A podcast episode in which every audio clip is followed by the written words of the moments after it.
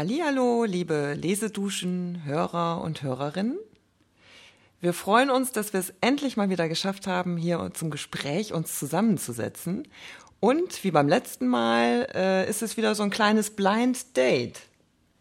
Dirk hat diesmal den Text ausgewählt. Es ist, ich weiß noch nicht ganz viel darüber, es ist ein Text aus dem Jahr 1884. Nein.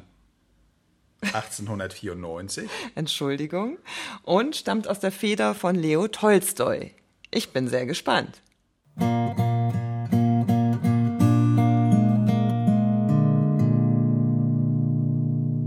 Wenn die Menschen begreifen könnten, dass das, was uns als öffentliche Meinung erklärt und durch solche komplizierte, energische und künstliche Mittel aufrechterhalten wird, nicht die öffentliche Meinung, sondern der leblose Sprössling dessen ist, was einst öffentliche Meinung war, wenn sie zu sich selbst Vertrauen hätten, wenn sie glauben wollten, dass das, was in der Tiefe unserer Seele wohnt, was in jedem nach Ausdruck ringt und nur nicht ausgedrückt wird, weil es der angeblich existierenden öffentlichen Meinung widerspricht, jene Macht ist, die die Welt verwandelt und deren Sieg die Mission der Menschheit ist. Wenn sie glauben wollten, dass die Wahrheit nicht das ist, wovon die Menschen reden, sondern was das eigene Bewusstsein, das heißt Gott, spricht, würde sofort die falsche, künstlich erhaltene öffentliche Meinung verschwinden und eine neue an deren Stelle treten.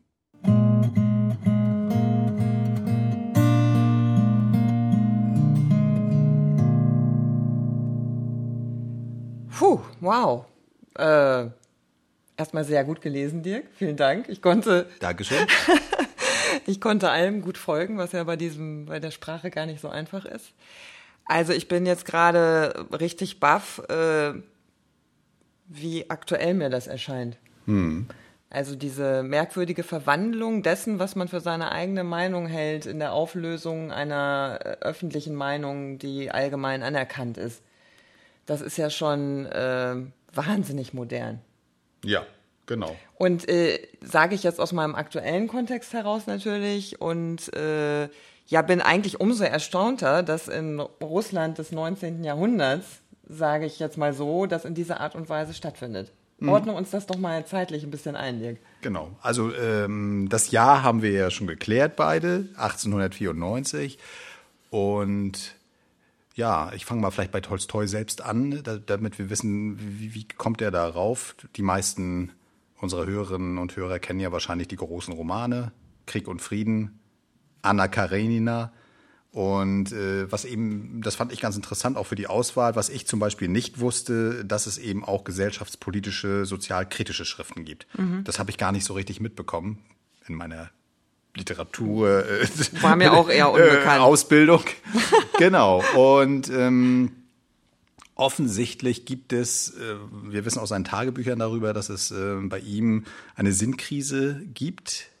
Er ist Anfang, er ist in seinem 49. Jahr, das hat er so festgehalten. Das heißt also 1877, da ist, äh, da ist er auf dem Zenit eigentlich seines Schaffens. Anna Karenina ist abgeschlossen. Er ist im Prinzip der berühmteste Autor Russlands. Dostoevsky noch da, daneben und dann ist, ne, das war's dann erstmal. Und ähm, ist wohlhabend, hat da sein Landgut, eine Familie, alles, alles ist toll. Und trotzdem ist er irgendwie am Boden. So. Er hatte ja auch, glaube ich, ähm, eine große Familie, ne? 13 Kinder oder Genau, sowas. 13 Kinder, Ja. wobei das nicht ungewöhnlich war, aber Ja. große Familie. Die Frau Ja. ist auch wirklich äh, produktiv an seiner Seite. Die, also ne, die, die Kinder sind auch in der, studieren in, in Moskau. Also das ist alles gut. Ich glaube, was da eine Rolle spielt, also erstmal hat er diese Sinnkrise, die irgendwie so eine Lehre. Es könnte so eine Art Lehre Ah ja, sein. okay. Und das führt bei ihm dazu. Und jetzt kommt die Brücke zu dieser Schrift. Diese Schrift, das, was vielleicht nicht ganz modern ist, wo man sagen würde, das würde man heute so nicht mehr sagen, das ist dieser religiöse Bezug. Ich glaube, das ist ein Unterschied. Das, was, wie du richtig gesagt hast, das sehe ich auch, diese klare, dieses Durchschauen der Mechanismen von öffentlicher Kommunikation ist sehr modern. Aber er sagt ja dann auch, es gibt eine, eine Wahrheit, eine innere Wahrheit in jedem Menschen und die ist eben von Gott. Induz Es ist Gott oder von Gott induziert. Ja, das wiederum ist mir auch von Tolstoi irgendwie noch hängen geblieben. Äh, dass er da ja, äh, die Schriften zu, zu diesem Thema von ihm wurden ja auch verboten, deswegen hatte ich es Ja. wahrscheinlich noch im Hinterkopf, die Beichte, also seine Bekehrung zum, äh, also wenn Hinwendung zum Christentum, also bewusst jetzt Christentum gesagt. Genau. Äh, ich bin natürlich auch über diese kleine Wendung in dem Text gestolpert. Fand sie aber durchaus modern, witzigerweise. Ich sag's jetzt nur mal, Ja, können ja, wir dann okay. nachher nochmal hinterfragen. Ja, bin ich fand gespannt. Ich fand sie deshalb modern, erschreckend modern sogar, weil er sagt, das Göttliche in jedem Mhm, einzelnen Menschen. Hat ja gar nichts mit Religion und Ähnlichem zu tun, sondern erkenne das Göttliche in dir, weil es wirkt in dir. Gut, ist eine spirituelle Vorstellung Ja. auch. Äh, Und wenn dieses, wenn du dieses in dir wirken lässt, dann kannst du die Wahrheit erkennen. Ja, also das genau. äh, ist für mich auch eine absolut zeitlose Wahrheit. Das ist richtig, das ist richtig. Also er löst es von, von, von, von einer, Institut, äh, einer institutionellen ähm, Kirchenbetrieb. Davon löst er das ja ab. Ne? Und deswegen sind die Schriften ja auch verboten worden, weil natürlich die äh, orthodoxe Kirche in Russland zu diesem, also in dieser Zeit noch viel, viel dominanter war. Das ist in Westeuropa natürlich schon längst rückläufig gewesen durch die Aufklärung, durch die französische Revolution. Diese ganze Säkularisierung war da schon längst durch. Ja. Das haben wir in Russland so ja nicht gehabt. Insofern ist diese Macht, die dahinter steht, die politische Macht auch äh, viel, viel größer und dagegen richtete er sich. Ne? Deswegen sind die, die Schriften, also wenn wir jetzt mal zurückkommen zu seiner Krise, 1877 und das führt dazu, dass er erstmal tatsächlich diese, was du erwähnt hast, diese äh, Beichte und die, diese, diese Schriften zum Christentum, die erscheinen dann Anfang der 1880er Jahre. Ah, ja. also da sind wir noch nicht bei jetzt bei den Dings und das ist offensichtlich für mich, so würde ich das interpretieren. Ne? Ich bin ja jetzt auch kein, kein äh, Literaturhistoriker, aber es ist eine Erkenntnisstufe, dass er erstmal selbst sich durchleuchtet auch was ist da schiefgelaufen bei mir selber? Warum, warum fühle ich mich gerade so leer? Was ist, äh, eigentlich müsste ich doch glücklich sein. Und im nächsten Schritt kriegt er ein Gefühl dafür auch für die, ähm, ja, für das Leben der anderen. Der anderen, die nicht in seine äh, Kategor in seine Kreise gehören, sondern der anderen, die viel, viel tiefer stehen. Und das ist in Russland ja nochmal ein Unterschied äh, zum Westen. Klar. Aber meinst du nicht auch, jetzt nur mal so, weil es mir gerade in den Kopf kommt als Frage, Hm. könnte es nicht auch sein, dass er das Gefühl hat, in den Romanen hat er natürlich diese Motive auch, sind die ja auch enthalten, Ja. dass er das Gefühl hatte, damit erreicht er jetzt die Menschen nicht in dem Sinne, wie er sie erreichen will. Also könnte es nicht Ja. auch eine Formfrage sein, dass er dann nachher dazu Klar. gegriffen hat, auch essayistisch zu schreiben und äh, Am Ende des Tages, ja, am Ende des Tages sind das ja äh, wahrscheinlich die gleichen Gedankengänge, die anders verpackt wurden. Nur scheint es ja so zu sein, andererseits, dass er dieses Gefühl des, des sinnentleerten Lebens zu diesem Punkt, das ist ja deutlich danach, nach seiner schriftstellerischen Aufstieg, seinem schriftstellerischen Aufstieg und irgendwas muss da ja gewesen sein. Ähm, und ähm, ja, also natürlich ist es schon da, aber die Frage ist, ob er das schon bewusst für sich auch zugelassen hat, diese, diese Mechanismen, die er in den Romanen verarbeitet, in den Figuren. Aber das für sich auch bewusst zurück äh, zugelassen hat, dass es für ihn Ja. auch gilt. Weißt du, das ist ja immer die spannende Frage. Weiß ich nicht, keine Ahnung.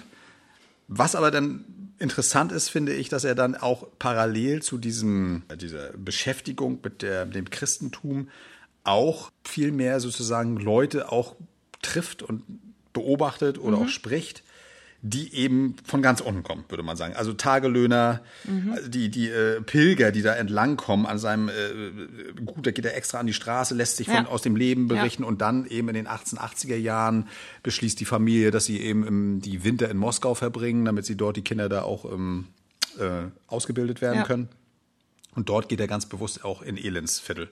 Ja, und da hat er ja auch, ähm, soweit ich weiß, äh, gewirkt sozusagen und hat da auch versucht, den Hungernden und so weiter Genau. Hungerhilfe zu betreiben, Genau, hat so. Küchen aufgebaut, also Genau, eigentlich genau. auch Themen, Genau, war also er wird quasi aktiv. ehrenamtlich tätig. Und, genau. Und da glaube ich schon, das ist der Unterschied zu dieser Tätigkeit nur als Schriftsteller. Ist Ja. er jetzt tatsächlich ist es eine soziale Komponente.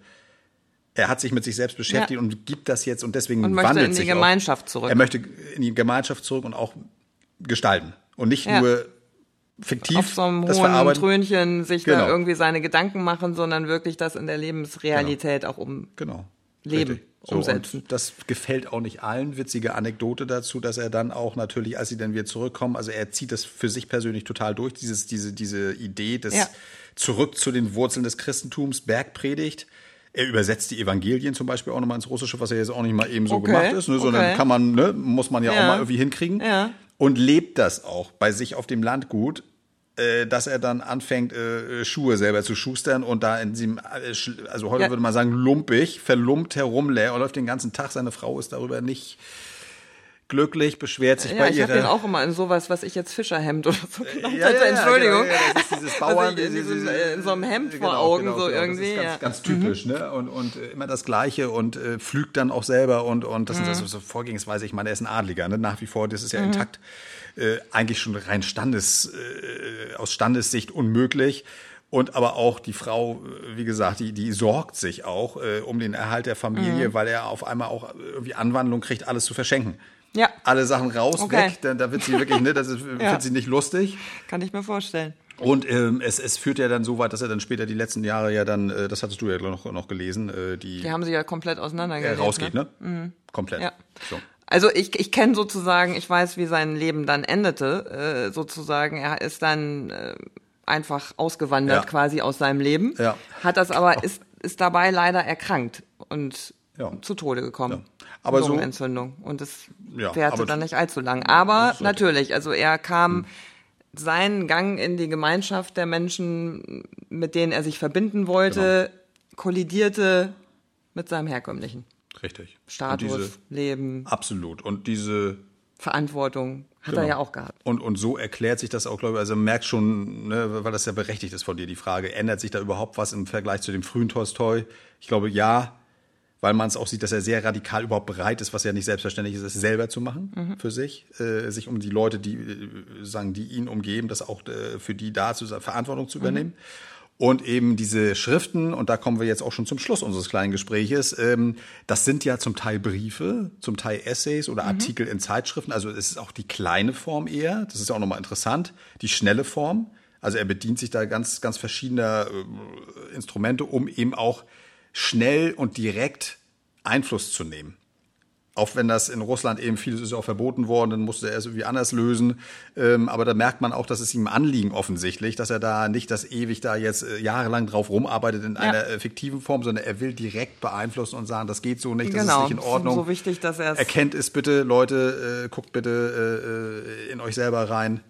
Und, und das finde ich auch sehr, das ist dann wiederum das, das äh, Moderne. Da würde man heute sagen, heute wäre das wahrscheinlich ein Influencer, der das irgendwie Ja, im Prophet. Social, ja, ja, äh, der ist eben auf sozialen Medien äh, äh, macht das Ganze. Ne? Also das ist dann wirklich ja eine ganz, ganz äh, fast schon journalistische Tätigkeit, die der äh, zutage legt. Und ja, Ja, und wir insofern äh, würde ich mal sagen, tolles Fundstück, Dirk, vielen Dank. Sehr gerne. Also äh, damit möchten wir euch natürlich auch gern ans Herz legen, da mal einzutauchen. Ja. Ein paar Ausschnitte werden wir dann natürlich dann auch noch weitere einlesen, klar, damit wir da ein bisschen was verfügbar haben. Aber äh, ja, einfach mal eintauchen in den prophetischen Teil Ja. des Lebens von Tolstoi. So ist es. Viel Spaß und bis zum nächsten Mal. Tschüss. Tschüss. Lesedusche. Entdecke die wohltuende Wirkung des Lauschens.